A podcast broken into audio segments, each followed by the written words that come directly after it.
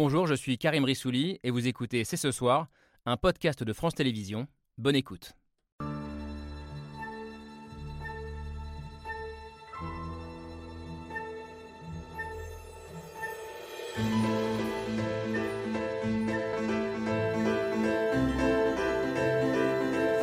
Bonsoir à toutes, bonsoir à tous. C'est une tribune parue mardi dans Libération et qui a relancé un éternel débat. Travailleurs sans papier, l'appel à régulariser, une tribune transpartisane pour dénoncer notre hypocrisie collective sur la question migratoire. Une initiative qui intervient à quelques semaines de la future loi immigration qui prévoit d'introduire un titre de séjour métier en tension et qui divise aussi bien à gauche qu'à droite. Les uns craignent un appel d'air, la mise en danger de l'identité française, les autres dénoncent une vision utilitariste et immorale de l'immigration. Alors comment sortir de la politisation permanente de la question migratoire. L'immigration est-elle un risque, une opportunité, voire une nécessité pour l'économie française? Une approche à la fois pragmatique et humaniste est-elle possible? On a une heure pour en débattre. Bienvenue dans C'est ce soir.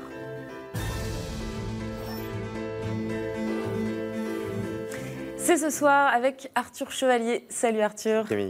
L'immigration donc au programme du débat de ce soir à l'occasion de cet appel à régulariser les travailleurs sans papier lancé mardi dans le journal Libération. Une tribune qui rassemble des élus écologistes, communistes, socialistes et même des députés issus de la majorité. Et vous faites partie des signataires, Marie-Pierre de la Gontrie. Absolument. Bonsoir. Bonsoir. Vous êtes la sénatrice PS de Paris et euh, vous faites donc partie de ces 30 parlementaires euh, qui avancent trois propositions concrètes pour mettre fin à ce que vous, allez, à ce que vous appelez une hypocrisie collective. On y reviendra. L'hypocrisie, euh, c'est un terme que vous reprenez à votre compte, je crois, François Héran. Bonsoir. Ça m'est arrivé. Vous êtes euh, démographe, sociologue, professeur au Collège de France et l'un des grands spécialistes français de l'immigration. En mars dernier, vous avez publié cet essai, Immigration, le grand déni, pour, je vous cite, remettre des faits dans un débat irrationnel et pour dénoncer ceux qui grossissent l'immigration pour mieux la combattre. Et l'échange sera intéressant avec Samy Biazoni. Bonsoir. Bonsoir. Alors, je pense que justement, vous n'aurez pas tout à fait la même version des faits et des chiffres que François Héran. Le statistiquement correct, c'est le titre du livre que vous vous apprêtez à publier, avec une postface de Michel Onfray. Vous y dénoncez un biais politique dans l'interprétation des chiffres, et notamment en matière d'immigration. Je précise que vous êtes docteur en philosophie et chargé de cours à l'ESSEC. Autre question posée ce soir, un pays peut-il, doit-il choisir son immigration? Je crois que c'est votre avis, Olivier Babot. Bonsoir. Bonsoir.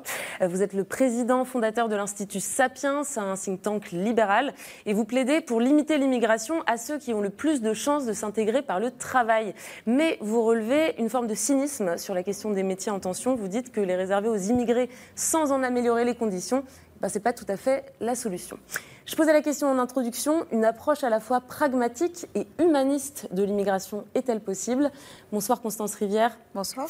Vous êtes la directrice du musée de l'histoire de l'immigration, le Palais de la Porte Dorée, à Paris. Et pour vous, il est essentiel de ramener de l'éthique, de la morale dans le débat. N'oublions pas qu'on parle d'hommes et de femmes, c'est ce que vous nous avez dit en préparant l'émission. Merci beaucoup à tous les cinq d'avoir accepté notre invitation à débattre. Et le débat commence justement juste après le billet de Pierre Michel.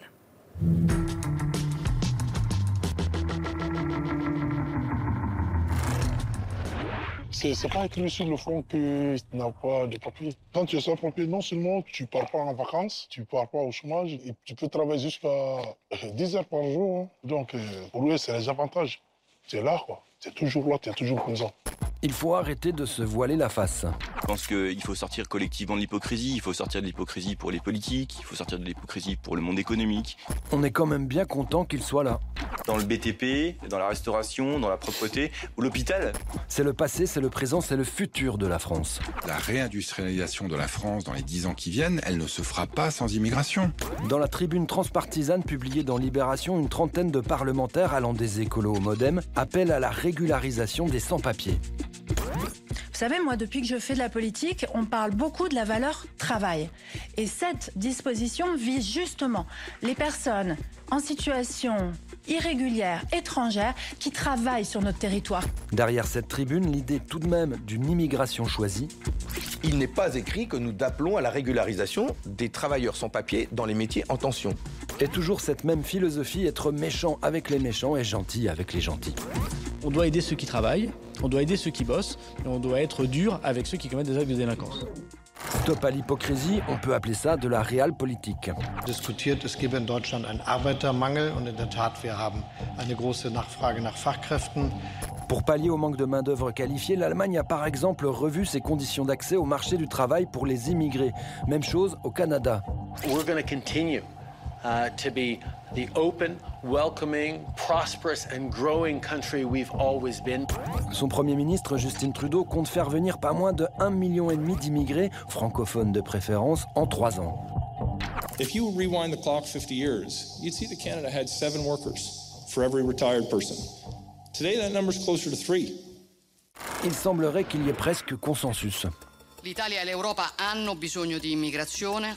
Noi dobbiamo interrogarci su come possiamo cogliere i, frutti positivi delle migrazioni.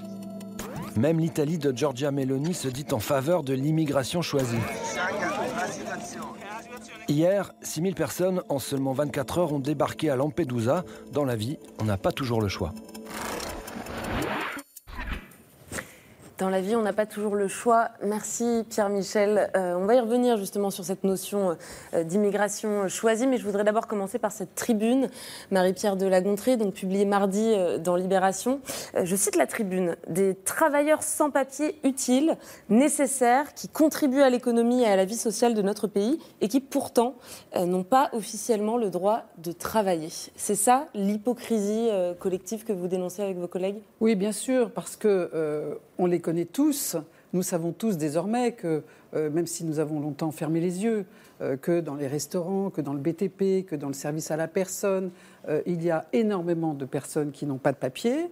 On a parlé des premiers de corvée, on les trouvait formidables, sauf que ces personnes, on les cantonne, on les assigne à ne pas avoir de papier, à ne pas pouvoir avoir une vie régulière, à ne pas pouvoir retourner dans leur pays parce qu'autrement ils ne pourraient pas revenir. Ils sont parfois là depuis des années et on accepte finalement une situation totalement indigne. Et pourquoi on l'accepte, cette situation-là? Parce Eh qu'elle ben, une arrange d'une certaine façon? C'est une bonne question. Euh, parce que je pense que c'est par, euh, par lâcheté, parce que ça, arrange un peu tout le monde, et puis parce que tout le monde a peur, tout le monde, pardon, en politique. euh, on, ne sait plus traiter la question de l'immigration. Et, je le dis parce que, y compris à gauche, nous avons eu de, plus en plus de difficultés parce que finalement, le discours qui était de dire les immigrés prennent le travail des Français, la délinquance, c'est l'immigration, etc., etc., a fini, me semble-t-il, par, euh, par pénétrer, euh, par pénétrer les, esprits. Donc euh, nous, si on a fait cette tribune, qui a, tant mieux, elle a été vue euh, et qui a pu surprendre parce qu'elle était transpartisane, c'est que on a un énième texte sur l'immigration qui vient. Il y en a quand même un, en gros, tous les deux ou trois ans, qui va, ça y est, résoudre le problème. Bien. Euh, on a vu arriver ce, texte euh, avec cette phrase, euh, ce résumé absolument quasiment injurieux de la part du ministre de l'Intérieur disant gentil avec les gentils, méchant avec les méchants. Enfin bon, on est un petit peu plus. Voilà, réfléchir de manière un petit peu plus complexe que ça. Mais on a vu assez effaré, quand je dis on, ceux qui avons signé la tribune, que le gouvernement, comme il n'a pas de majorité, regardait de plus en plus du côté de la droite et voulait finalement bazarder la seule mesure qui était, euh, de notre point de vue, intéressante, non suffisante, mais intéressante. Je dis ça parce que j'anticipe votre question sur l'immigration choisie, c'est-à-dire de permettre de régulariser la situation de, toutes ces, personnes. Euh, et, et on voit bien que cette mesure euh, qui était plus favorable euh, est très menacée. Donc on s'est dit, voilà, il faut se bouger. On a pris cette initiative parce qu'on veut vraiment préserver cela. Olivier Babot, je voudrais tout vous entendre sur, cette notion, euh, sur cette hypocrisie euh, pointée par Marie-Pierre de la Gontrie euh, et ses collègues signataires de la tribune. Est-ce que, est que vous reprenez ce terme d'hypocrisie? Complètement, c'est une hypocrisie qui n'est pas admissible et je trouve qu'il est bon de dénoncer enfin, et c'est bon qu'on ait un débat sur ce sujet. On ne peut pas à la fois dire il faut adapter les entrées aux besoins de notre économie et dire à des gens qui répondent à des besoins de notre économie qu'ils ne doivent pas être là. Euh, maintenant, euh, pourquoi n'ont-ils pas de papier? Est-ce que c'est par exemple des procédures qui sont trop longues, euh, qui sont difficiles, difficiles d'aller au bout? Est-ce que voilà, le système ne peut pas essayer de faciliter cette, adaptation? Je crois qu'on va en parler nécessairement de la- l'adaptation de l'économie aux besoins. C'est pas si simple, c'est facile sur le principe, c'est même séduisant intellectuellement. En pratique, c'est difficile parce que les besoins, ils bougent tout le temps, évidemment. Euh, ces métiers en tension, ils posent, ils posent question. Ils sont en tension pourquoi La première chose, ça peut être un manque de, un manque de, de compétences formées, qualifiées. Regardez, les médecins. On manque de médecins, on va les chercher un peu partout, et ça, c'est nécessaire pour nos hôpitaux ou d'autres métiers. Et puis, il y a des métiers qui sont, attention, pour d'autres raisons, qui sont quand même moins acceptables. C'est le, type de qualité de travail qu'on propose. Et à ce moment-là, malheureusement, accepter euh, des personnes euh, immigrées, c'est accepter et profiter de gens qui vont accepter des conditions de travail qui sont moins bonnes. Est-ce qu'on ne peut pas se poser la question d'amélioration de ces qualités de travail, euh, ces, oui, ces qualités du type de travail, du type de salaire, des conditions de travail, en dehors et indépendamment de la personne qui va les prendre? Samy Biazoni, en préparant l'émission, vous, nous avez dit que ce mot d'hypocrisie, vous avez un peu de mal à l'entendre. Expliquez-nous pourquoi. en fait, il y a une hypocrisie, mais elle est de nature technocratique. Et vous le mentionnez, euh, une des défaillances de l'État, c'est l'incapacité de l'État à délivrer des papiers en temps, et en heure. Ce qui induit des cas techniques d'individus qui se retrouvent en situation régulière. Vous le dites, hein, vous l'écrivez dans la, tribune. Donc ça, je ne peux qu'y souscrire. Par ailleurs, il suffit, et chacun d'entre nous a pu l'expérimenter, de constater qu'il faut plusieurs mois pour avoir une simple carte d'identité ou un passeport en France. Donc effectivement, on peut bien comprendre euh, la défaillance euh, à ce titre. Donc là, il y a une véritable hypocrisie. Il y a une hypocrisie aussi dans l'incapacité collective euh, que nous avons en tant que Français à penser le sujet parce qu'il est douloureux, parce qu'il est complexe. Et pour preuve, euh, et c'est pour cela que euh, simplement s'en tenir à l'hypocrisie, et c'est là ma critique, me paraît un peu simpliste. on sait par exemple qu'il y a quelques effets complexes qu'on néglige tout le temps dans ce genre de débat et qu'on retrouve par exemple en démographie. En démographie, on dit, et c'est le projet européen, finalement, les, certaines populations immigrées ont une fécondité supérieure à celle des natifs. Et donc, pour résoudre le problème de natalité, on, propose d'importer euh, euh, ou de faire venir euh, des personnes ou d'accepter des personnes qui souhaitent venir. Sauf que on constate en réalité qu'après deux générations, la fécondité redevient normale.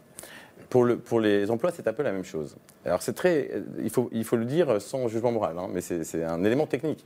Lorsqu'une personne se trouve à, avoir ou à tenir un métier difficile, c'est aussi parce qu'elle est en situation régulière. Et la régularisation, en fait, ce qu'elle induit, euh, et on l'a hein, dans les cas de Wistreham, euh, euh, Florence Aubenas le raconte très bien. À partir du moment où on a un statut administratif en France, on aspire à d'autres emplois, à d'autres métiers. Et donc, on quitte finalement ces métiers, on n'est plus premier de corvée, on va être peut-être deuxième de corvée, et là, le cycle se réenclenche. Donc, cette complexité-là, me paraît nécessaire d'être envisagée, or je ne l'entends jamais, et donc le simplisme est mal à ce débat.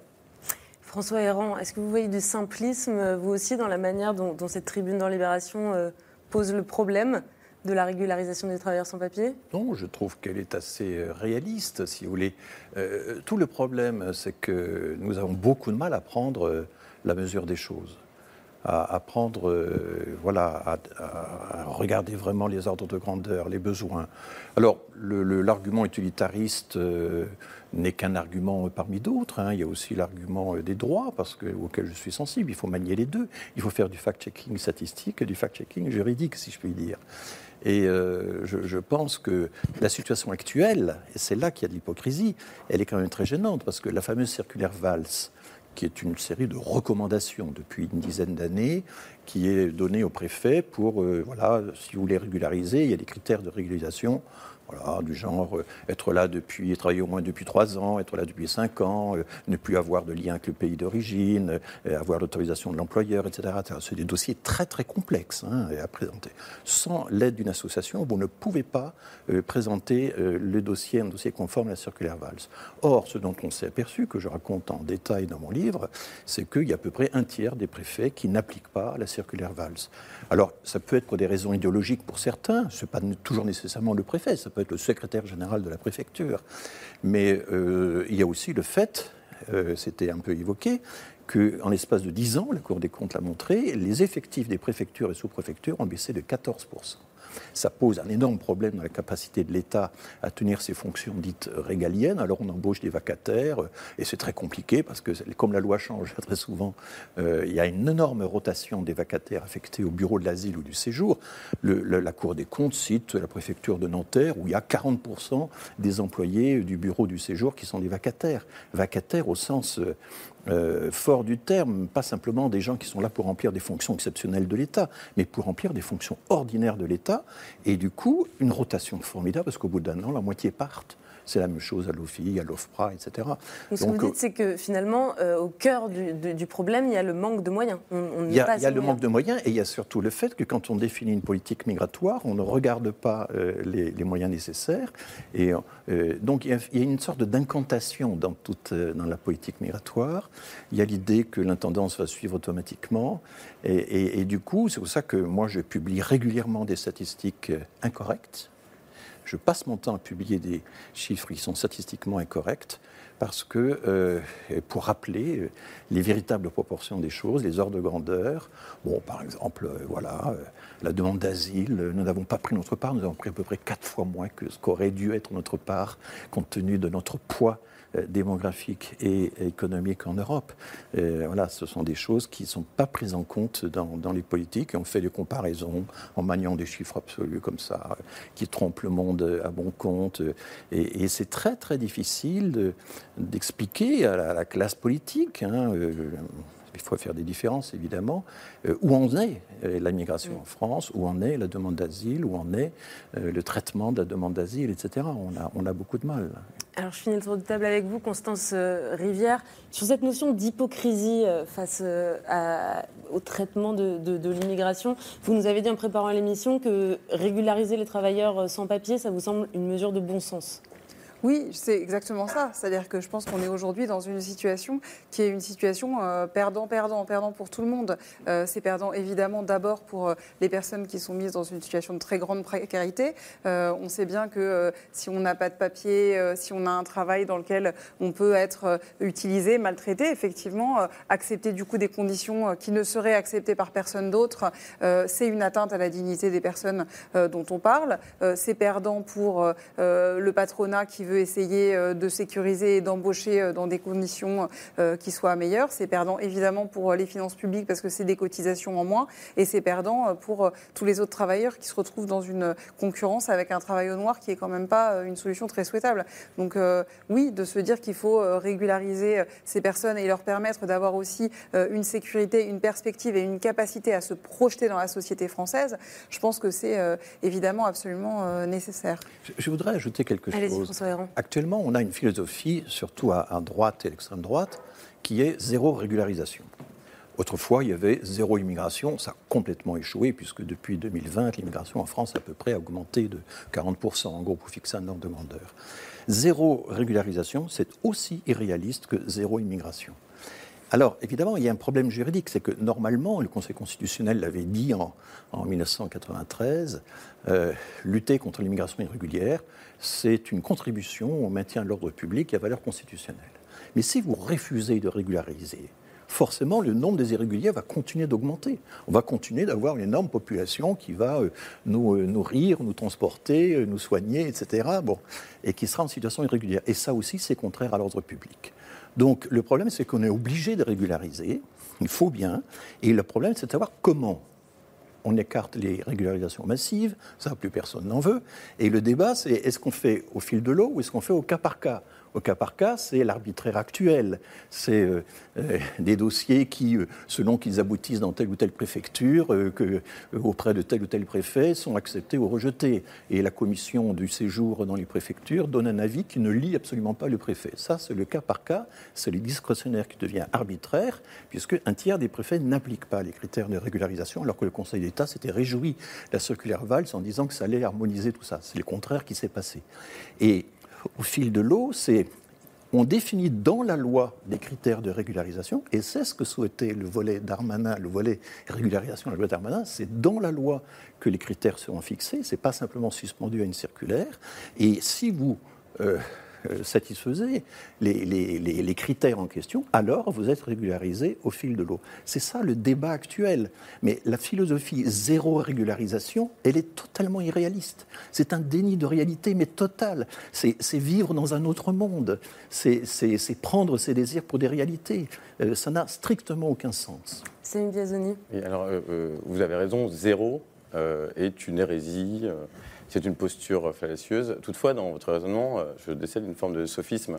Quand vous dites euh, il est constitutionnellement établi que nous avons le devoir euh, soit de régulariser, soit de lutter euh, contre la situation des individus en, en- en irrégularité. Non, je- je n'ai pas dit ça. Non, non, vous avez, dit vous que avez dit que la- maintenir la- une population, j'ai bien Ça a saisi valeur constitutionnelle de lutter contre l'immigration. Tout à fait. Mais et ensuite, vous avez ajouté que si nous ne le faisons pas, nous laissons proliférer une situation qui est anticonstitutionnelle. Et donc, euh, mais en fait, c'est faux.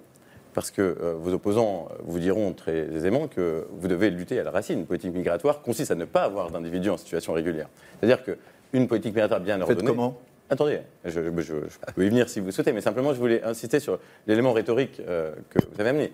La sortie, elle se fait rhétoriquement par l'empêchement des flux migratoires. Et donc, bah, la protection des frontières, l'exigence des contrôles, etc. Je ne dis pas, et c'est pour ça que j'ai commencé mon propos en disant que vous avez raison, zéro est parfaitement irréaliste.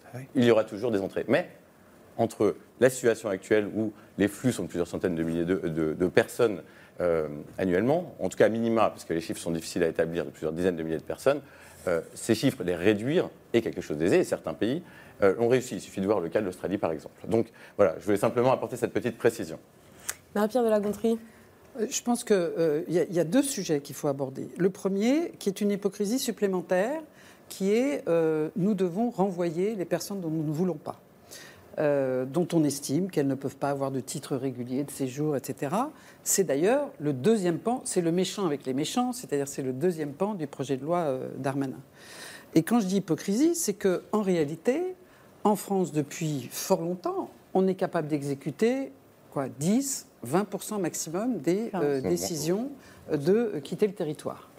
Ce qui veut dire qu'on a des personnes en masse qui font l'objet de, de décisions leur sommant de quitter le territoire. Ce qu'on appelle les OQTF. Les OQTF, je voulais éviter le- l'acronyme justement, euh, et qui euh, ne partent pas.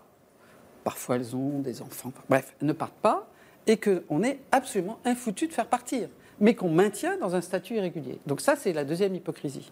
Euh, L'autre question, c'est ce que vous venez de dire qui, voilà, qui me- me- me- m'interpelle sur ce point, c'est euh, est-ce qu'on considère que la France ne doit pas connaître d'immigration du tout?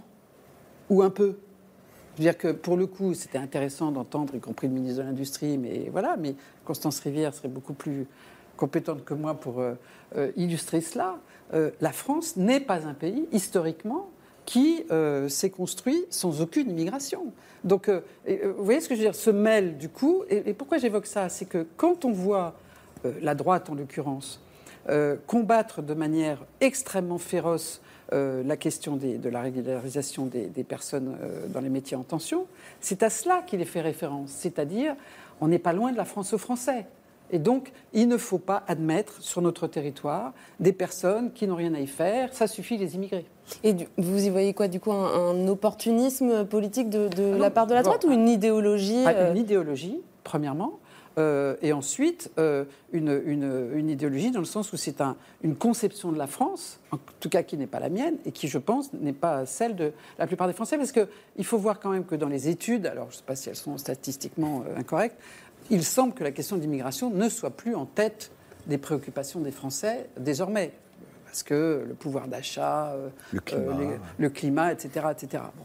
Et donc on prête aux Français euh, un regard beaucoup plus dur, me semble-t-il, de ce que j'ai pu lire dans les ouvrages de gens compétents, que la réalité de ce qui est ressenti. Alors, Constance Rivière, euh, euh, Marie-Pierre de la Gontrie disait que vous parleriez bien de, de l'histoire de, de l'immigration en France. je sais- mais, mais je rajoute une question. Euh, finalement, est-ce qu'il n'y a pas un côté un peu cynique euh, à se, se poser, les termes de l'équation en termes euh, d'utilité euh, économique pour la France? Est-ce que ça correspond à l'histoire de l'immigration en France?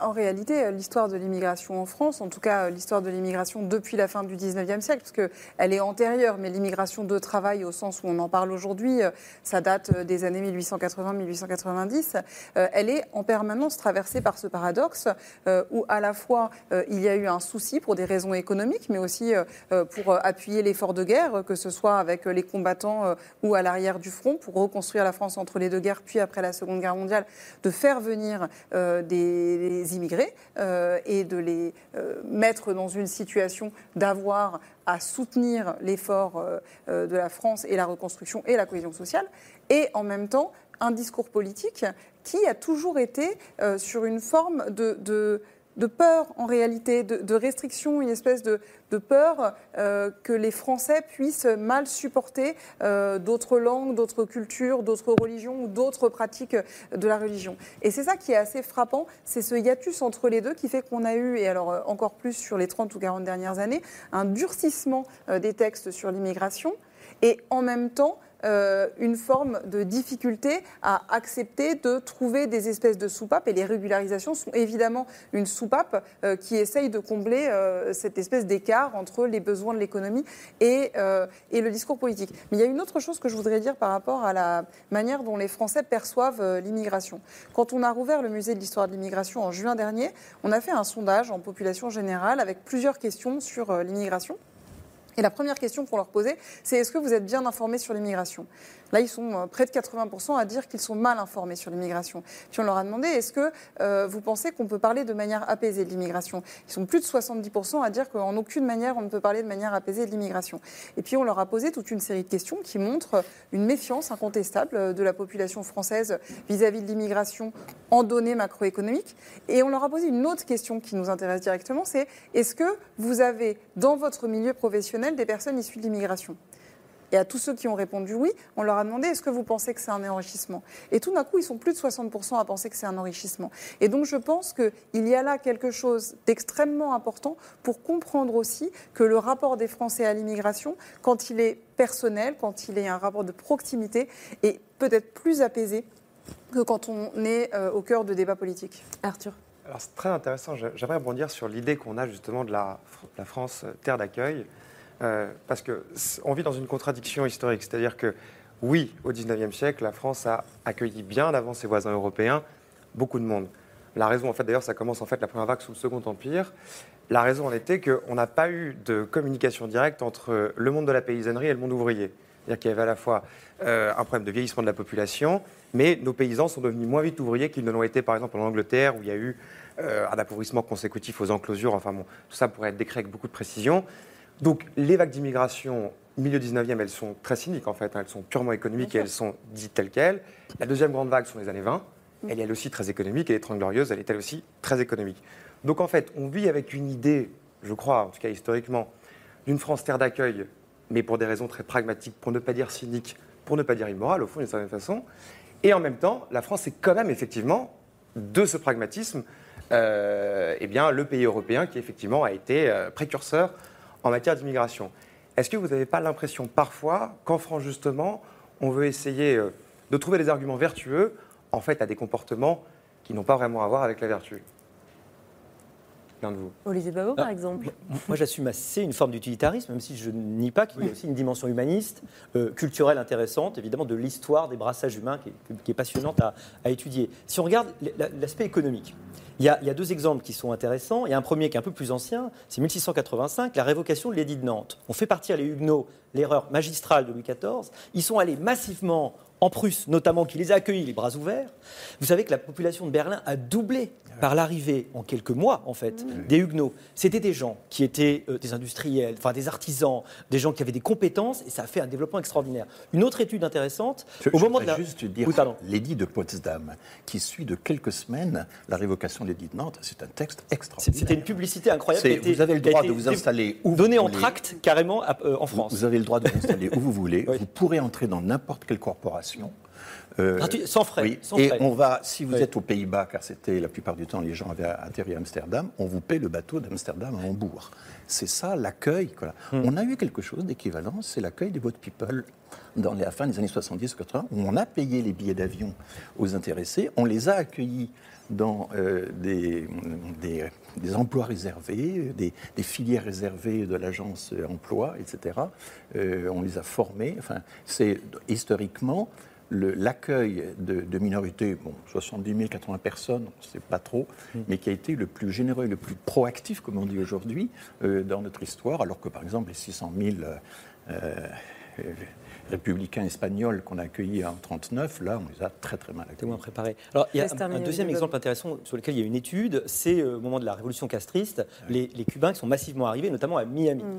Et ils n'étaient pas, très, euh, pas, pas nécessairement extrêmement qualifiés. On aurait pu penser que ça allait euh, avoir un effet terrible sur l'emploi. Et en fait, les études montrent que ça a considérablement développé les emplois, qu'il y a eu des créations et qu'il y a eu du coup des nouveaux services qui se sont créés. Alors, c'est pas au moment de la révolution castriste, c'est au moment où, où, Bah, quand ils sont partis, quoi, a oui. tout à coup libéré pendant une petite fraction de temps Ouais, quand les gens ont euh, pu la, partir. la possibilité. Voilà. Voilà. Hein, c'est- bien plus tard. Après 62. effectivement. Voilà, ça. Voilà. Alors, euh, les études sont un peu contradictoires sur les faits, sur les faits économiques. Euh, il y a une étude du Conseil d'analyse économique qui a l'air de dire bon, en France, un des problèmes de notre immigration, c'est qu'elle est peu qualifiée. Or, on va plutôt vers une économie qui demande de plus en plus de qualification. Regardez, depuis les années 80, donc depuis 40 ans, euh, les proportions de CSP+, donc catégories socio-professionnelles supérieures parmi les salariés, elle est passée de 8% de la population salariée à 20%. Les ouvriers, c'est l'inverse. Ça a été divisé par deux. On est passé de 14% à 7%. Il est possible qu'avec la révolution technologique, notamment l'intelligence artificielle qu'il faut regarder en face, on ait une disparition profonde et rapide de beaucoup d'emplois, notamment non qualifiés.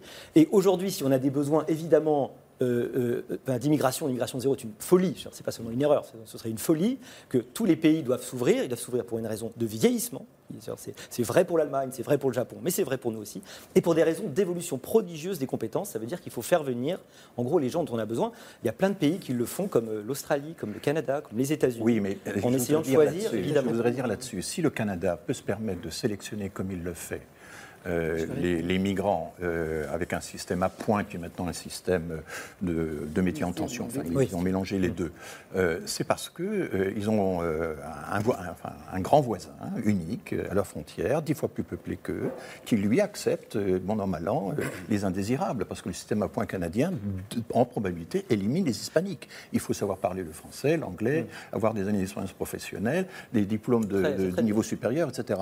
Et donc, du coup, ce n'est pas une solution généralisable, parce que vous pouvez vous défausser. C'est la même chose pour le Danemark, qui peut avoir des mesures très, très restrictives, parce que le seul voisin terrestre, eh bien, euh, c'est l'Allemagne, 17 fois plus peuplée, qui, elle, se charge d'intégrer les indésirables dont le Danemark ne veut pas. Nous, grand pays, on ne peut pas faire ça. Et je voudrais quand même rappeler que nous avons des besoins à tous les niveaux de qualification. À tous les niveaux de qualification, dans la récolte des fruits et des légumes, dans le travail ouvrier, dans, euh, la, dans la confection, dans, Dans euh, les services. dans les services, dans la restauration, dans le, etc., les soins aux personnes. Nous avons des besoins à tous les niveaux de qualification. Donc c'est important, effectivement, de favoriser la migration qualifiée, comme l'a rappelé le rapport du CAE, mais dire que nous ne pourrions avoir que ça, et je rappelle que l'immigration choisie, le, le fameux plan de Nicolas Sarkozy, a totalement échoué. Il n'existe aucune analyse sérieuse de l'échec radical de la politique d'immigration choisie de Sarkozy. Il avait souhaité, il faut se rapporter au discours de l'époque, il disait il faudra avoir autant d'immigration choisie que d'immigration dite subie, qui était en fait une immigration légale. On ne s'est jamais rapproché de cet objectif qui était complètement irréaliste. Et c'est ça qui me frappe actuellement. Personne y compris à droite, à gauche, n'analyse sérieusement l'échec fracassant de la politique d'immigration choisie de Sarkozy. Marie-Pierre de la Conté, vous voulez répondre à Olivier Oui, parce qu'il a posé une question tout à l'heure, mais finalement, à moi, on est alors. parti. Oui. euh, Ah, sur- Ça me fait très plaisir. Et en, et en plus, je me suis, je me suis sentie euh, visée, entre guillemets. Non, non, je répondais. Sur- non, non, mais sur l'aspect, euh, est-ce qu'il n'y a pas un peu de cynisme, je résume, euh, à finalement se focaliser sur les, les personnes qui, qui travaillent, enfin régulariser les personnes qui ont déjà un métier? Non, ce n'était pas votre question Non, c'est juste que est-ce que- est-ce qu'on n'est pas en train de présenter cette, mesure et la question qui se pose de façon morale alors qu'elle recouvre évidemment des réalités économiques qui, elles... euh, Alors c'est intéressant parce que c'est les deux. C'est-à-dire qu'il faut bien comprendre, nous, la démarche qu'on a, qu'on a entreprise avec les, autres parlementaires, c'est une sorte de contre-feu. C'est-à-dire que Darmanin proposait une régularisation des métiers en tension. Euh, pour certains, c'était insuffisant. C'est, mon point de vue. Bref. Et donc, euh, nous avons trouvé un socle minimal que nous voulons défendre. Parce qu'effectivement, on peut nous reprocher, à juste titre, de dire bah, vous êtes gentil, mais pourquoi est-ce que les, personnes qui sont dans les métiers en tension euh, auraient le droit d'être régularisées et pas d'autres? Donc voilà, c'est un socle minimal.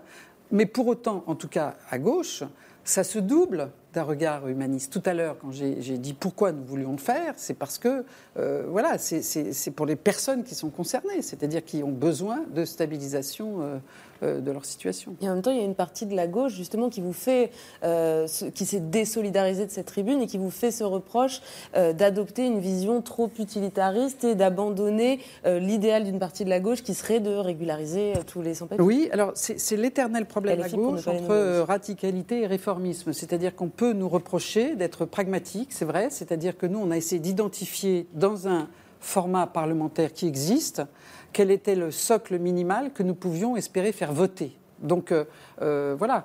Euh, donc effectivement, un certain nombre d'entre nous, et c'est le cas d'une partie de la gauche, comme vous le dites, la, la France insoumise, dit mais non, mais il faut aller beaucoup plus loin. Oui, très bien, mais on fait comment? Mais en cette Donc, euh, matière, le, le mieux est l'ennemi du voilà, donc euh, c'est vrai que c'est un petit peu, ça peut paraître un peu médiocre et manquer d'ambition, mais euh, nous on a voulu, on veut sécuriser déjà ce socle-là, euh, indépendamment de la question de savoir si oui ou non il ne faudrait pas régulariser beaucoup plus largement. Ce que la gauche a fait, il n'y a d'ailleurs que la gauche qui l'ait jamais fait. Alors je reviens juste un instant sur euh, le contenu euh, de cette future loi immigration qui devrait arriver à l'automne au Sénat et donc ce projet du ministre de l'Intérieur de créer un nouveau titre de séjour sur les métiers en tension. Et c'est vrai que ça fait plusieurs années, on l'a dit, euh, depuis le Covid euh, notamment, que certains secteurs comme la restauration, euh, l'hôtellerie, le bâtiment, l'agriculture, vous l'avez dit François Héran, manquent de main-d'œuvre. Je voudrais juste citer l'un de nos grands chefs cuisiniers, Thierry Marx, qui il y a quelques mois disait quand vous cherchez des pâtissiers ou des cuisiniers et que vous n'en trouvez pas en France, ben, il faut bien regarder ailleurs. Samuel Biasoni, est-ce que, pardon, est-ce que c'est du bon sens? Ça vous paraît évident? Est-ce que ça vous paraît simpliste? Alors c'est une nouvelle fois infiniment simpliste et à euh, 100 euh, titres. Donc je vais en, donner trois euh, parfaitement évidents. Euh, on prend le phénomène migrationniste ou d'immigration comme un phénomène homogène alors qu'il ne s'agit pas du tout de la même chose si l'on parle euh, d'Italiens euh, et de personnes issues euh, de bien plus loin. Simplement parce qu'elles n'ont pas la même distance à traverser, ni culturelle, ni géographique, ni économique. Donc le delta entre deux populations conditionne la capacité d'intégration d'une population. C'est un fondamental de, de- de l'immigration. Juste pour, pour bien vous comprendre, ce que vous dites, c'est qu'un immigré italien peut s'intégrer en France euh, et que c'est plus compliqué Le un- déracinement d'une personne qui est à 200 km d'une frontière et sera toujours plus faible que celui qui est à 2000 km, sans préjuger. C'est une loi très simpliste. Non, non, non, attendez. Et- et vous c'est- savez que Pierre- ça n'est pas une loi. Pierre, Pierre Milza a consacré une histoire euh, des Italiens, très intéressante d'ailleurs, dans laquelle il a relevé que les trois quarts des Italiens qui étaient arrivés justement en France étaient repartis. Et en en tirant une conclusion c'est-à-dire que bah, finalement, un pays qui nous ressemble énormément, donc on pourrait penser que les Italiens s'adapteraient très facilement à la France, et bah, finalement ils sont repartis en disant justement, en fait, on se sent pas chez nous et on n'arrive pas à s'intégrer. on Mon n'y est pas propos bien. concerne le pays, ce- le pays accueillant. mais et avec un pogrom à la fin du 19e. Mais ce n'était pas la question. Non, non, mais je, je- elle me demandait si. euh, La loi que vous, énon- que vous énoncez n'existe si pas. le sujet était simpliste. C'est- une d'anthropologie assez élémentaire. Non, non, non, du tout. Vous vous Elle est élémentaire, euh, donc simpliste. Mais quand on a des chefs d'entreprise, Thierry Marx euh, notamment, euh, qui s'expriment désormais au titre de tout ce qui est hôtellerie, Il est restauration, patron etc. de- du, du secteur restaura- euh, café, Euh, hôtel, on- restaurant. Ils, ils- ils partagent totalement euh, notre, notre démarche. C'est-à-dire que concrètement, ils sont contraints euh, de trouver euh, de la main-d'œuvre qui, euh, voilà, qui, soit, euh, euh, qui ne soit pas française et se trouve dans des situations parfois euh, très compliquées. Donc, euh, je ne sais pas si c'est simpliste ou pas simpliste, c'est la réalité. so- sortons- sortons de ce le, débat. le cuistot afghan, ou sri-lankais euh, dans, qui, dans les restaurants où vous allez euh, déjeuner, euh, il, il marche aussi bien. Absolument, hein. je Il suis est d'accord capable avec vous. aussi bien de s'intégrer m'amène au deuxième- au que, le, que, le, que le cuistot Je suis tout à fait italien d'accord avec siècle. vous. Ben oui, alors dans, dans ce cas, votre loi, oui. votre loi de la distance culturelle qui, Non, serait, que, cher qui monsieur- définirait proportionnellement l'intégration ne vaut pas. Alors, euh, je vais, je vais énoncer très rapidement les deux autres points et vous verrez la cohérence du propos. Et puis ensuite, si vous n'êtes pas d'accord, vous, vous me l'expliquerez. Euh, la suite, c'est que euh, très, très, très simplement, euh, ici, on aborde l'aspect, alors qu'il s'agit d'un phénomène éminemment multifactoriel, euh, uniquement économique. Il ne s'agit pas de ça. Lorsqu'on débat euh, de, l'immigration, on débat de bien plus que ça.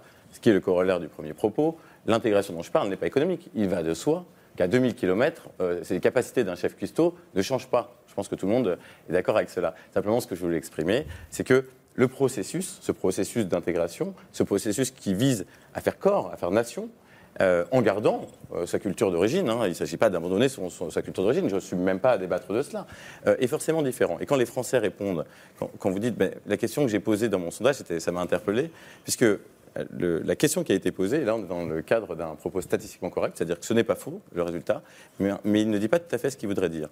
Puisque vous demandez, avez-vous quelqu'un dans votre univers professionnel qui est issu de l'immigration Et quand les répondants disent oui, euh, les répondants disent majoritairement euh, c'est un bénéfice. Or, la question ne se réduit pas. La plupart des Français qui sont réticents ou qui émettent euh, des doutes quant à l'intérêt de l'immigration large, vaste ou des régularisations massives, considèrent bien d'autres éléments de nature anthropologique et ethnologique. Simplement, je voulais rappeler ces éléments-là parce que cela conditionne très largement, bien évidemment qu'économiquement, par le simple prisme de l'efficacité, je pense qu'on arrivera à peu près à un consensus. À, la réserve près, c'était mon dernier point, euh, énoncé par Olivier Babot. Je crois que c'est très étonnant ce, raisonnement. Ce raisonnement, euh, c'est un raisonnement politique à très court terme, où on, considère, on prend une situation économique à un moment donné, et or, euh, qu'on veut traiter à partir d'un phénomène qui, lui, a une inertie relativement longue, c'est-à-dire à partir du moment où vous acceptez quelqu'un sur votre territoire, il est là pour, en, en espérance sur un certain nombre de, pour un certain nombre de dizaines d'années, voire plus. Or, le marché du travail évolue. Et nous sommes à un moment très singulier de notre histoire. Il y a 20 ans, j'aurais eu une intervention tout à fait différente sur le point, mais nous savons tous aujourd'hui, nous nous posons des questions pour les travailleurs qui sont déjà là, français ou non français, français euh, qui, ont, les papiers et qui viennent d'ailleurs, euh, peu importe, tout le monde est concerné.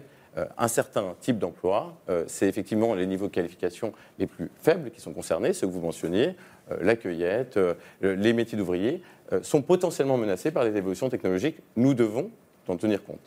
En gros, vous dites que les métiers en tension aujourd'hui ne seront, le seront plus forcément euh, demain ou auront peut-être Or, je disparu. n'entends pas ce débat. Voilà, pour, pour- pour résumer votre propos, Constance Rivière, vous voulez réagir Non, moi, je suis extrêmement gênée euh, par euh, une forme de vocabulaire qui s'installe progressivement où euh, on parle des immigrés comme euh, d'espèces de, choses euh, qu'on pourrait essayer de faire venir partir euh, d'ici euh, 200 km ou 2000 km euh, pour euh, venir euh, effectivement combler nos besoins économiques ou le marché du travail. Euh, il y a un autre non-dit aussi euh, depuis le début de cette émission, euh, c'est la question euh, des moyens que la France se donne pour l'intégration sociale et culturelle des personnes dont il s'agit. Et ce que montre l'histoire, si j'essaye euh, de revenir aussi euh, aux, aux différentes étapes de vagues migratoires et aux conséquences qu'on en a tirées, c'est que euh, l'intégration socio-économique, l'intégration par le mariage, l'intégration par l'éducation, l'intégration par le travail, c'est toujours faite de manière bien plus rapide que euh, l'intégration par l'administration et par la politique. Euh, et aujourd'hui, le vrai sujet, c'est qu'on est progressivement passé d'une politique, disons, euh, de la fin des années 70, début des années 80, où on donnait des cartes de résidents de 10 ans à des gens qui voulaient s'installer en les accompagnant pour s'intégrer, pour apprendre le français, pour avoir une formation pour apprendre un métier et en leur envoyant un message de confiance, à une politique où aujourd'hui, pour pouvoir avoir un titre de séjour d'un an, il faut prouver qu'on connaît parfaitement la langue française, euh, qu'on a euh, 24 fiches de paix et qu'on est déjà euh, très intégré socialement. Bah, la question, c'est aussi celle euh, du pari qu'on veut faire. Euh, si on pense que l'immigration, euh, moi je ne sais pas si c'est une chance, pas une chance, j'ai pas à la juger. L'immigration est un fait aujourd'hui en France. Si on veut qu'elle se passe bien, euh, il y a évidemment pour moi, ce qui est une mesure de bon sens de commencer par donner un titre de séjour, donc de régulariser la situation administrative, parce que sinon, aucun autre droit n'est possible. François Héran évoquait la question juridique, la question des droits au début, mais elle est fondamentale. Enfin, on est quand même dans un état de droit et on se glorifie pour le coup d'être dans un état de droit. Alors, je ne sais pas si on se glorifie euh, de notre politique migratoire. J'ai quand même le sentiment plutôt que euh, on l'a on l'a faite pour On des raisons économiques, mais sans jamais pleinement l'assumer. Parce que euh, au début de l'émission, il y avait Olaf Scholz qui disait que l'immigration euh, était une nécessité pour l'Allemagne aujourd'hui. Il dit même euh, dans le même discours, euh, c'est une solution à beaucoup de nos problèmes. Je ne sais pas qui aujourd'hui, euh, euh, parmi les hommes politiques, euh, dirait que euh, l'immigration est une solution pour les difficultés qu'on rencontre. Mais sans aller jusque-là, qu'est-ce que ça signifie en termes de rapport qu'on a à ces hommes et à ces femmes qui sont là, qui sont en France, qui sont sans doute euh, les parents et les grands-parents de beaucoup de personnes sur ce plateau, euh, et à qui on ne cesse de demander euh, davantage euh, en leur donnant euh, toujours un peu moins pour y arriver. Alors vous pointez euh, un aspect intéressant de, de ce projet de loi, euh, c'est qu'il me semble que la philosophie euh, sous-tendue derrière la création de ce titre euh, métier en tension, euh, c'est que l'intégration euh, des, des étrangers qui arrivent en France ne serait possible que par le travail. Euh, Olivier Babot, est-ce que vous souscrivez euh, à cette idée-là? On peut tout à fait s'intégrer sans travailler en étant avec quelqu'un qui travaille par exemple et d'autres façons, euh, en participant à la vie locale. Évidemment, euh, le travail, la vie active, puisque c'est quand même ce à quoi sont appelés la plupart des gens en âge d'être en me paraît quand même être la, la première chose. On ne peut pas nier quand même, je veux dire, parlons de l'éléphant dans la pièce, mais que le problème d'intégration se poser. Si on se pose, si on s'arrache les cheveux sur euh, la mixité à l'école, euh, sur le fait qu'on ne sait pas comment faire des écoles où euh, vous avez suffisamment de petits enfants qui parlent bien le français pour pouvoir aider les autres, c'est bien parce qu'on a aussi un problème de quantité. J'ai l'impression que tout ce qu'on dit là plaide quand même pour une immigration choisie, maîtrisée, afin que les moyens qui ne sont pas extensibles à l'infini soient donnés dans des procédures qui soient objectives, qui ne soient pas de l'arbitraire, qui soient rapides euh, et, qui soient prévisibles. Et ça n'est pas être humain aujourd'hui avec les gens, par exemple, qui, travaillent, qui euh, sont arrivés. Euh, je crois que ça ne doit pas encourager, on ne peut pas encourager ou se satisfaire humainement d'encourager de l'arrivée clandestine, qui revient quand même à du trafic d'êtres humains, à beaucoup de souffrances. Donc il faut d'une façon ou d'une autre, et malheureusement c'est très facile de le dire sur un plateau intellectuellement, c'est encore c'est simple, mais dire l'immigration choisie, on va regarder les compétences en avance, on va faire des procédures, on va pouvoir choisir, choisir qu'on vient, qui va venir, c'est facile de le dire, mais en réalité, on sait très bien que c'est beaucoup plus compliqué. Je termine là-dessus. Regardez, à l'université, on se pose tous les jours la question, mais à quoi il faut préparer nos étudiants pour qu'ils soient actifs en 2050 en réalité, personne n'en a aucune idée. C'est impossible de savoir. Et eh ben, on a le même problème pour se dire euh, quelle est la population qu'on a envie de, voir venir pour euh, bah, les, 50 prochaines générations? En fait, on a le même problème. C'est très difficile. On peut prendre quelques métiers qui sont aujourd'hui en tension, mais en fait, c'est assez difficile. Moi, je voudrais quand même euh, reprendre un exemple historique. Après la Seconde Guerre mondiale, le gouvernement français pense qu'il faut une immigration pour reconstruire la France et se dit qu'il va essayer de choisir une immigration qui soit de son point de vue, la plus acceptable aussi pour la population. Et il se dit, bon, bah, on va prendre les Italiens. Les Italiens, c'est ce que, peu même raisonnement que celui que vous aviez tout à l'heure, ils seront plus facilement intégrables, etc. Sauf qu'en fait, les Italiens, ils n'ont pas voulu venir et qu'il y avait toute une série de paperasses administratives extrêmement lourdes qui fait qu'au début, ça, ça va très, très, très lentement. Et puis là, il y a la guerre d'Algérie et énormément de personnes qui viennent d'Algérie euh, et qui contribuent euh, à l'effort national et euh, et puis ensuite des anciennes colonies. Et donc, je ne sais pas, moi, c'est une question que je pose, si vraiment euh, la France peut souverainement décider que euh, on va avoir, vous, vous allez rentrer par rentrer, etc. En réalité, tout le monde ne tape pas à la porte de la France. Est-ce que euh, on n'a pas aussi à regarder les faits de manière un peu plus sereine, à essayer d'anticiper aussi les crises internationales et d'accompagner ceux, qui viennent et de faire le pari que ceux qui viennent formés pourront aussi répondre aux besoins de l'économie? Marie-Pierre Oui, parce que s'il est, est, considéré comme euh, établi que le travail euh, permet une intégration euh, plus efficace, je ne sais pas quel terme utiliser, il faut être conscient que dans le projet de loi qui vient, ce titre de séjour métier en tension ne serait valable qu'un an et les conditions de regroupement familial ne seraient pas applicables. Donc, ça veut dire qu'on assignerait ces personnes à voilà, on consentirait à leur donner un titre qui fait que, ben voilà, ils ne seraient plus en séjour irrégulier, mais c'est à peu près tout. Et je mets de côté la difficulté, les métiers en tension, mais alors après, qu'est-ce qui se mm. passe si le métier est plus en tension, et puis qui décide, etc. etc. Donc, euh, euh, du coup, on, s'éloigne de, l'objectif qui est bah, le travail permet l'intégration, puisque même là, ces personnes ne seront pas dans une situation stable. Si je peux rebondir là-dessus, euh, un, des grands problèmes de la loi Darmanin, c'est que si certes euh, elle, soustrait la régularisation à l'arbitraire du, au bon vouloir du patron d'une part, au bon vouloir du préfet de l'autre. Euh, alors, ce n'est pas tellement le texte de la loi, même ce sont des déclarations euh, de Gérald Darmanin à France Inter. Et alors, juste pour préciser rapidement, je, précise juste une petite chose. Donc, dans, ce projet de loi, il y a l'idée qu'un travailleur sans papier puisse désormais faire tout seul la démarche, la demande de régularisation, alors qu'aujourd'hui, il a besoin de l'accord de, son patron, de son le employeur. Le premier élément du dossier des admissions exceptionnelles au séjour, euh, selon la secrétaire Val, c'est l'autorisation de l'employeur. Il y a aussi euh, le fameux euh, document de concordance qui dit voilà, j'avais embauché ce monsieur sous le nom X, mais en réalité, il s'agit de monsieur Y, ce qu'on appelle la, concordance. Bon, des choses comme ça. Ça, ce ne sera plus nécessaire et ça ne passera plus par le préfet, puisque la décision du préfet, puisque ce sera inscrit dans la loi et ce sera au fil de l'eau et non plus au cas par cas, comme je l'expliquais tout à l'heure. Mais il y a des déclarations qui sont quand même assez problématiques de la part de ministres qui consistaient à dire Mais si le métier n'est plus en tension l'année prochaine, si euh, la boîte ferme l'année prochaine, alors on retirera le titre. Il faut savoir, et là, plusieurs rapports ont montré à quel point, le rapport de l'OCDE, l'indicateur de volatilité d'un métier en tension, est, enfin l'indicateur de, de, la tension est extrêmement volatile. On ne sait pas si un métier qui est euh, en tension euh, euh, cette année-ci le sera encore l'année prochaine. Et je me souviens que mes, collègues statisticiens qui travaillaient pour les directions statistiques du travail dans les préfectures s'arrachaient les cheveux et disaient ben, finalement pour savoir s'il y a un des besoins de main-d'œuvre, il vaut mieux se rapprocher des employeurs, des syndicats, du marché du travail local parce que ces indicateurs ne marchent pas. Et, donc là aussi, il y, a, un caractère totalement.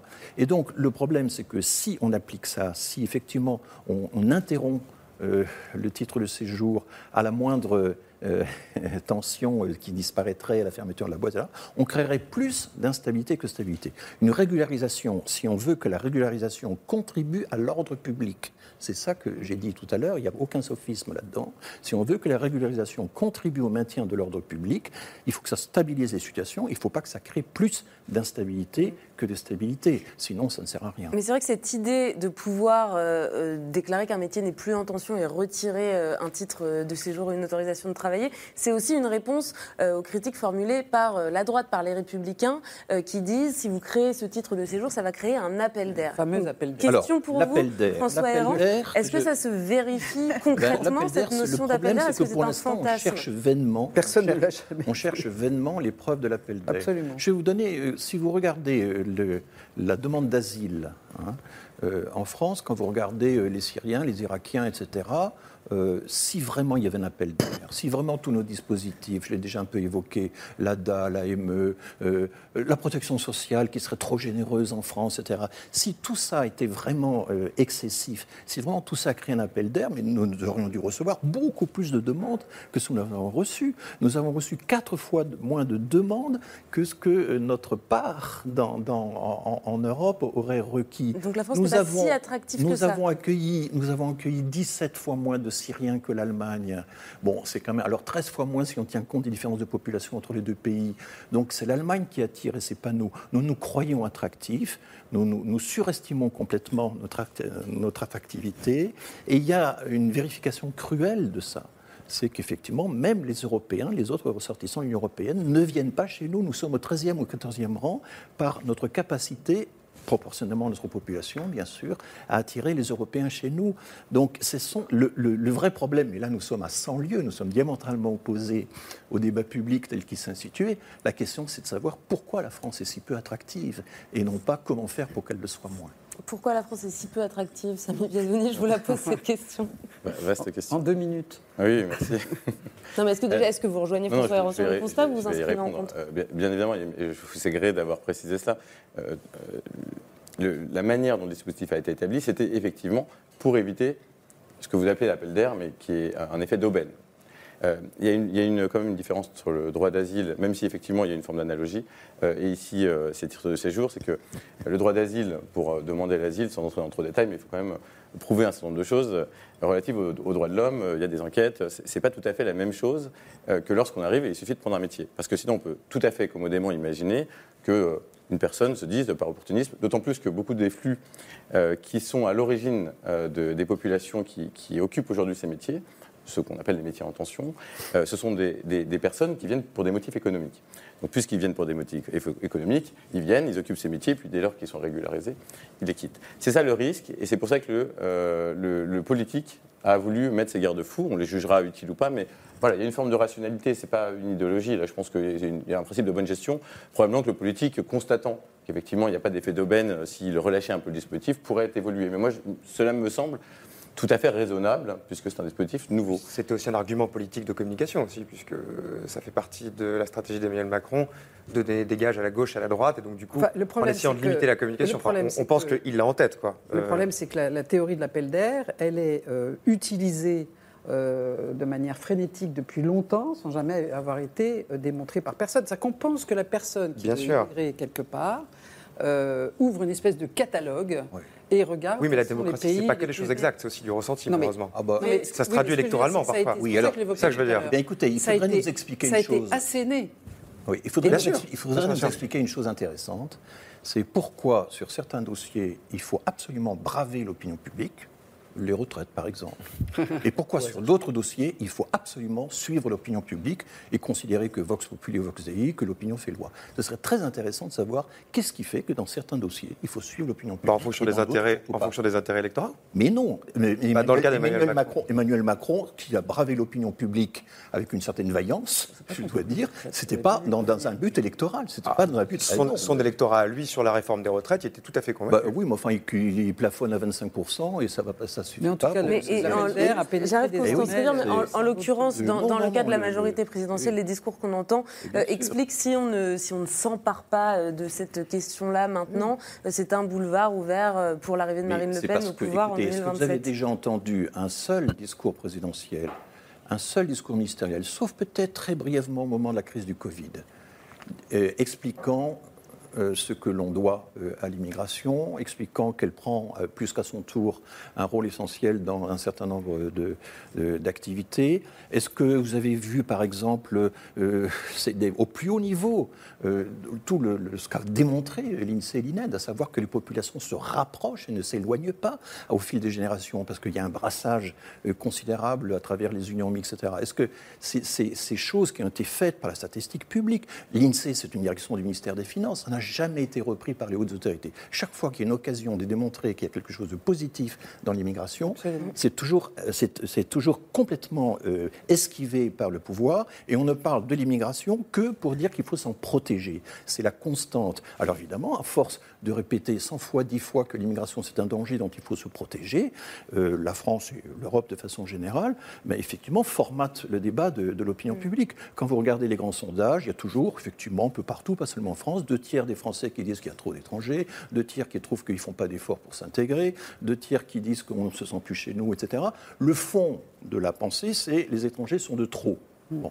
Et eh ben, là-dessus, il faut travailler. hein. C'est une et- sorte de, le- de classe prophétie autoréalisatrice. euh, Non, moi, je voudrais, je voudrais dire un mot quand même, parce qu'on parle de cette expression que je n'aime pas du tout d'appel d'air, comme si les étrangers étaient des sortes de petites particules, euh, mais euh, en disant qu'elle n'a jamais été euh, établie. Mais il y a bien des choses, euh, des études notamment, qui ont montré euh, à quel point cette théorie était fausse. Euh, et notamment, si on regarde en Europe, la plus importante vague de régularisation, euh, c'est en Espagne euh, à la fin des années euh, 2000. Il y a 600 000 euh, travailleurs qui sont régularisés. Il y a une étude qui a été faite sur les 10 années qui ont suivi qui a montré que ça n'a rien changé en termes de flux migratoires sur les 10 années qui ont suivi.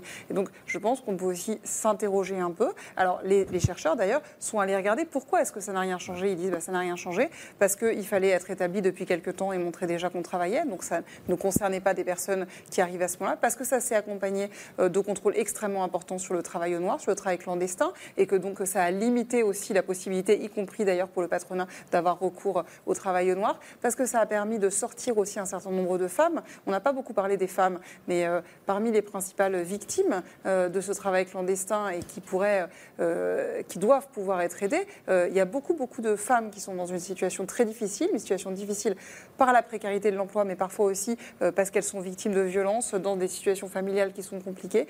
Et donc, je crois qu'on a une responsabilité vis-à-vis de toutes ces personnes qui, vivent sur notre sol. Marie-Pierre de la Gontrie, je voudrais revenir à ce que vous disiez en tout début d'émission. Euh, vous disiez une énième loi, encore une nouvelle loi sur, sur l'immigration. Et je voudrais donner un chiffre. Euh, c'est la 29e loi immigration euh, depuis 1981. Euh, comment vous expliquez qu'on n'y arrive, qu'on n'y arrive pas, en fait, tout simplement? Mais qu'on n'arrive pas à quoi? Bah, C'est ça le sujet. non mais qu'on n'arrive pas à quoi C'est-à-dire que euh, l'immigration euh, euh, s'est désormais installée dans une espèce de comment dire de, de thème obligé de, la classe politique à droite et à l'extrême droite. Et finalement, c'est, voilà, ça a pénétré les cerveaux, je n'ai pas d'autre expression. Et donc, il, il faudrait, par principe, donc, comme on ne sait pas où on pense ne pas savoir. On, pense qu'il faut euh, lutter davantage contre la délinquance, mais que comment est-ce qu'on fait? Donc ah ben voilà. Donc l'équation elle était assez simple. Donc euh, il faut lutter contre l'immigration parce que le chômage. Alors il y a une époque c'était ça. C'était euh, le chômage, ça allait permettre de lutter contre contre le chômage. Donc il y a cette espèce de, quête éternelle de montrer qu'on peut faire, bon, avec en plus. l'idée qu'une loi va changer quoi que ce soit est d'une naïveté confondante. Je le disais tout à l'heure, on n'y est pas revenu. Euh, on peut toujours inscrire toutes les règles qu'on veut pour, pour euh, décider qu'il y aura des, OQTF euh, donc, qui, qui imposent de quitter le territoire. Mais on n'est pas capable de, de les exécuter et ça dure comme ça depuis des dizaines d'années. Donc, je vais vous dire, dans quelques semaines, le texte va venir au Sénat. Donc euh, voilà, on va être là. Donc la droite a durci encore le texte de Darmanin, euh, va encore décréter toute une série de paramètres, etc., etc. Et on se rendra compte que ça n'a rien changé. Donc euh, c'est pour ça que je disais tout à l'heure que les- politiques, enfin je trouve, ne sont pas au niveau sur ce sujet-là. C'est-à-dire comment est-ce qu'on devrait assumer euh, l'histoire de la France, la contribution des étrangers à ce qu'est la, France dans son essence, euh, la réalité de la situation des immigrés, la réalité du fait qu'ils ne repartiront pas pour l'essentiel. Quand en 80, il se trouve que j'étais déjà né, quand on fait la régularisation exceptionnelle, puis une deuxième, c'est la gauche qui les a fait. C'était, ça, ça tirait, comment dire, c'était la leçon tirée de ça. C'est-à-dire, il y avait des centaines de milliers de gens, de pauvres gens, qui ne partiraient jamais. Il fallait les stabiliser, leur permettre, et ce que dit Constance Rivière est très important. Ça ne changeait rien ensuite sur le fameux appel d'air. Donc euh, euh, voilà, mais aujourd'hui, euh, voilà, on a peur de Zemmour, on a On a peur aussi Le peur d'un parti d'extrême droite qu'au a- deuxième tour. Pardon? On a aussi peur d'un parti d'extrême droite qu'au deuxième Mais tout tour, à fait. systématiquement, et qui est en passe de possiblement gagner l'élection présidentielle. C'est pour ça que je Est-ce que lui abandonner ces sujets-là, c'est forcément une bonne idée? Mais est-ce que pour autant, il faut qu'on les traite de manière, euh, comment dire, euh, non rationnelle? Oui, mais il y a des Euh, faits voilà. démocratiques qu'on ne peut pas nier. Est-ce que se- s'en emparer pour essayer bah, d'aller un peu dans le sens de, de, de l'opinion, de ce que les gens veulent entendre, il faut parler aux gens. Enfin, Alors, je veux dire, ce la que vous démocratie, dites, c'est une parfaite démonstration du fait que nous avons eu raison de défendre la régularisation des métiers en tension. C'est-à-dire qu'effectivement, ça, c'est quelque chose que les gens peuvent entendre, parce qu'ils le savent, parce qu'ils croisent les personnes en question, parce que les chefs d'entreprise en ont dans leur restaurant, etc., etc. Donc là, tout à coup, on met un peu de rationalité. Bien sûr. On n'est pas. Voilà. Mais, mais c'est pour ça que c'est un peu. Pour vous, il n'y a pas eu de déconnexion du monde politique par rapport à cette question? Ah non, moi, je pense qu'il y la, a une la inadaptation. démocratie, Il y a c'est une pas inadaptation. uniquement- La démocratie, c'est pas uniquement la politique d'opinion. C'est pas regarder les sondages et dire ah le peuple nous dit que euh, c'est le peuple qui, qui fait la loi. La démocratie, c'est deux choses. C'est deux choses la démocratie. C'est la loi de la majorité effectivement qui est fondamentale. Et puis c'est aussi le respect des droits fondamentaux. Une démocratie euh, où il y a uniquement la loi de la majorité sans respect des droits fondamentaux, c'est pas une démocratie. Et c'est ce qu'on a appris avec le grand tournant euh, euh, des libertés fondamentales au lendemain de la guerre. Le grand tournant, c'est qu'effectivement, il y a des droits fondamentaux et qu'il fallait créer des institutions qui donnent une garantie collective pour qu'on puisse effectivement avoir un respect effectif de ces droits. Si vous avez l'un sans l'autre, ce n'est pas une véritable démocratie. Et c'est ça qu'il faut expliquer à la, à la, à, à la population. Euh, la politique d'opinion consistant à suivre uniquement les sondages. Vous savez, quand vous regardez les sondages, regardez-les de Moi, près. je parle pas de sondage, je parle de résultats à l'élection présidentielle. Oui, oui, mais c'est- c'est- c'est- ils sont tout à fait en phase avec ce que les. les- les- Il n'y a, il y a pas tellement de. Il y, a, y une, il y a une continuité entre les deux et les sondages reflètent le- le- l'état du débat et les, résultats aux élections reflètent aussi l'état du débat. Et je crois que moi, je prends au sérieux les sondages. Mais simplement, quand vous regardez, euh, par exemple, ce chiffre, les deux tiers des gens pensent que les immigrés, de façon générale, ne font pas d'efforts pour s'intégrer. Euh, fracture sociale, la grande enquête. Vous regardez ensuite comment ça se découpe par affiliation politique. Chez les électeurs du Rassemblement national, c'est 95%, 93% qui pensent que les immigrés ne font aucun effort pour s'intégrer. Euh, à l'autre extrémité du, du spectre, ça peut être 20% ou 30%. Donc faire comme si c'était un constat, euh, c'est faux, c'est un jugement politique. mais- et donc Oui. il faut traiter politiquement un jugement politique et pas simplement épouser euh, comme ça, euh, euh, naïvement et, et- et simplement, euh, les évolutions de, de l'opinion. Alors, C'est- Samy Bazoni Ah Olivier oui, après. enfin, je pense que là, c'est un peu étonnant parce que vous avez un référendum, euh, on va dire technique, qui est l'élection. Le sondage le plus parfait, en tout cas qu'on ait à notre disposition, c'est l'expression démocratique au travers de l'élection. Et donc la représentation aujourd'hui de l'électorat dans les grandes élections euh, montre et laisse entendre qu'effectivement, une partie de la population très importante, voire majoritaire, se soucie au premier chef de ces sujets. Donc ça, on ne peut pas. C'est, à mon sens, à peu près inutile d'ergoter sur le sujet. Enfin, L'immigration. c'est faire un signe égal entre le vote pour Marine Le Pen et la question de l'immigration. Je pense que c'est un Non. petit peu plus Et complexe. l'intérêt, et l'intérêt de- des électeurs de Marine Le Pen, j'imagine que les électeurs de Marine Le Pen, pour la plupart, d'ailleurs, quand on les sonde, c'est ce qui vient d'être dit. Mais l'émission n'est pas consacrée à la structuration du vote Le Pen, mais je pense que c'est un petit peu simpliste, pour reprendre un terme que Oui, vous, oui, appréciez, Mais- de dire qu'il y a un signe égal. Bah, je- puisque je ne l'ai pas dit, c'est pas simpliste. Donc, euh, je vais aller plus loin. Euh, ce que je veux simplement dire, mon point de départ, c'est de dire l'immigration, je pense qu'on peut s'entendre dessus, l'immigration est un sujet important. Lorsqu'on a dit tout à l'heure, ah, c'est pas le seul, puisqu'il y a le pouvoir d'achat. Le pouvoir d'achat, je vais vous rassurer, il a toujours été dans les sondages d'opinion, avant l'immigration, peu ou prou. Et le climat arrive derrière. Euh, On pourra, pas vrai, on pourra vérifier. c'est pas vrai. Bon. Alors, mais l'immigration, tout- euh, depuis, alors quand je dis toujours, c'est en tout cas, c'est bien évidemment dans le, dans le débat contemporain, euh, bien sûr. Mais mon, mon propos euh, est, est pas tout à fait celui-là. Simplement, je dis, euh, l'immigration est un thème important. Euh, et pourquoi? La question fondamentale que j'aimerais euh, entendre, enfin, euh, en tout cas voir débattue, c'est celle de la raison de l'insatisfaction, la raison de l'appréhension, finalement, de, de ce peuple. Dire, euh, mais finalement, la démocratie, euh, elle, faute lorsqu'elle écoute trop l'opinion, je trouve que c'est aller un peu vite, puisqu'on a des élections qui disent que c'est un sujet important. Donc à partir du moment où on arrive là, notre, notre devoir, en tant que citoyen, et puis le devoir des politiques, c'est d'écouter et puis d'apporter des solutions. Et là, je vais aller tout à fait dans votre sens. Le foisonnement législatif, qui est le réflexe des politiques en France, est en fait le signe de l'incapacité à traiter ce sujet. Et en fait, je peux faire un parallèle très rapide entre la politique pénale et l'immigration. Ce sont deux sujets qu'on ne sait pas traiter. Or, nous avons un corpus législatif tout à fait qualitatif, tout à fait soucieux des, libertés fondamentales, qu'il suffirait de mettre en œuvre pour, à mon avis, singulièrement changer la configuration politique de notre pays, le niveau de satisfaction vis-à-vis de ces deux questions épineuses que sont celles de la sécurité et de l'immigration. Donc utilisons les outils législatifs qui sont déjà les nôtres. Et Euh, c'est quoi cette baguette magique là Alors, Vous pouvez nous, nous la préciser un petit peu parce que je ne crois vois que- pas du tout si, euh, si 23 lois n'ont pas réussi à, à modifier en quoi que ce soit 29. la progression des immigrés. Vous savez que le- la progression des immigrés en France, c'est quel que soit le régime politique. je- Je vous laisse répondre ra- rapidement et je Oui, voudrais entendre. Olivier Babot avant qu'on termine Je vais répondre en une seconde. Parce quoi votre baguette Justement, j'ai dit que le foisonnement législatif est fautif. On- nous n'avons pas besoin de 23 lois. Une suffirait si elle était correctement appliquée. Donc, donc le, bah, typiquement, si vous prenez le sujet des OQTF, soit vous n'avez pas de loi qui dit euh, quand une personne est en situation régulière, elle doit être accompagnée. Vous, si vous considérez, vous, que sa non-application délégitime la loi, à ce moment-là, supprimez la loi. Mais Donc, ça la vous la mettons les moyens de C'est faire appliquer C'est la la question des moyens la L'impuissance observée S'il vous plaît, depuis des on va devoir conclure l'émission et je voudrais Voilà. qu'on puisse entendre Olivier L'impuissance Babot. observée des décennies montre l'incapacité à analyser les échecs.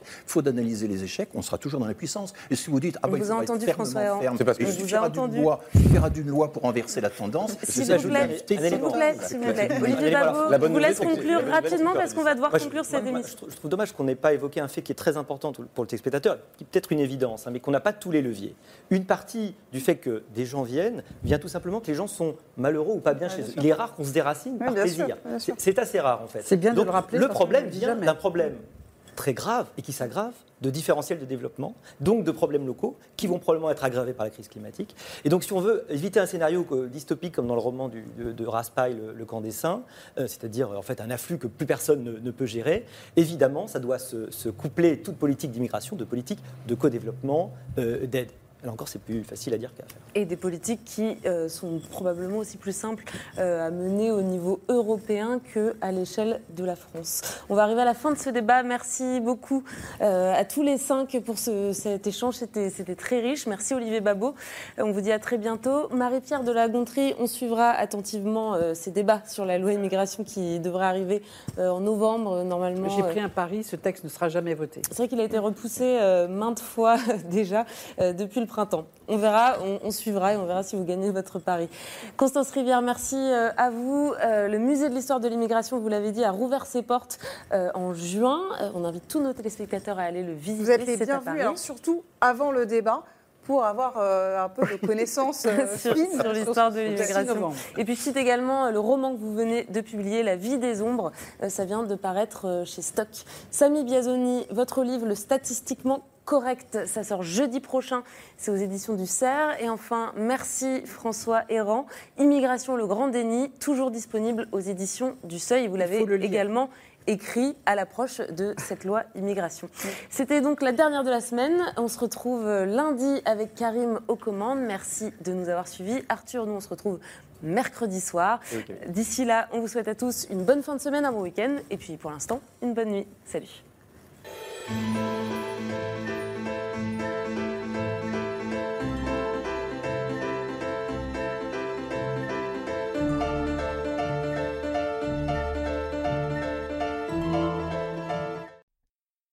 C'était C'est ce soir, un podcast de France Télévisions.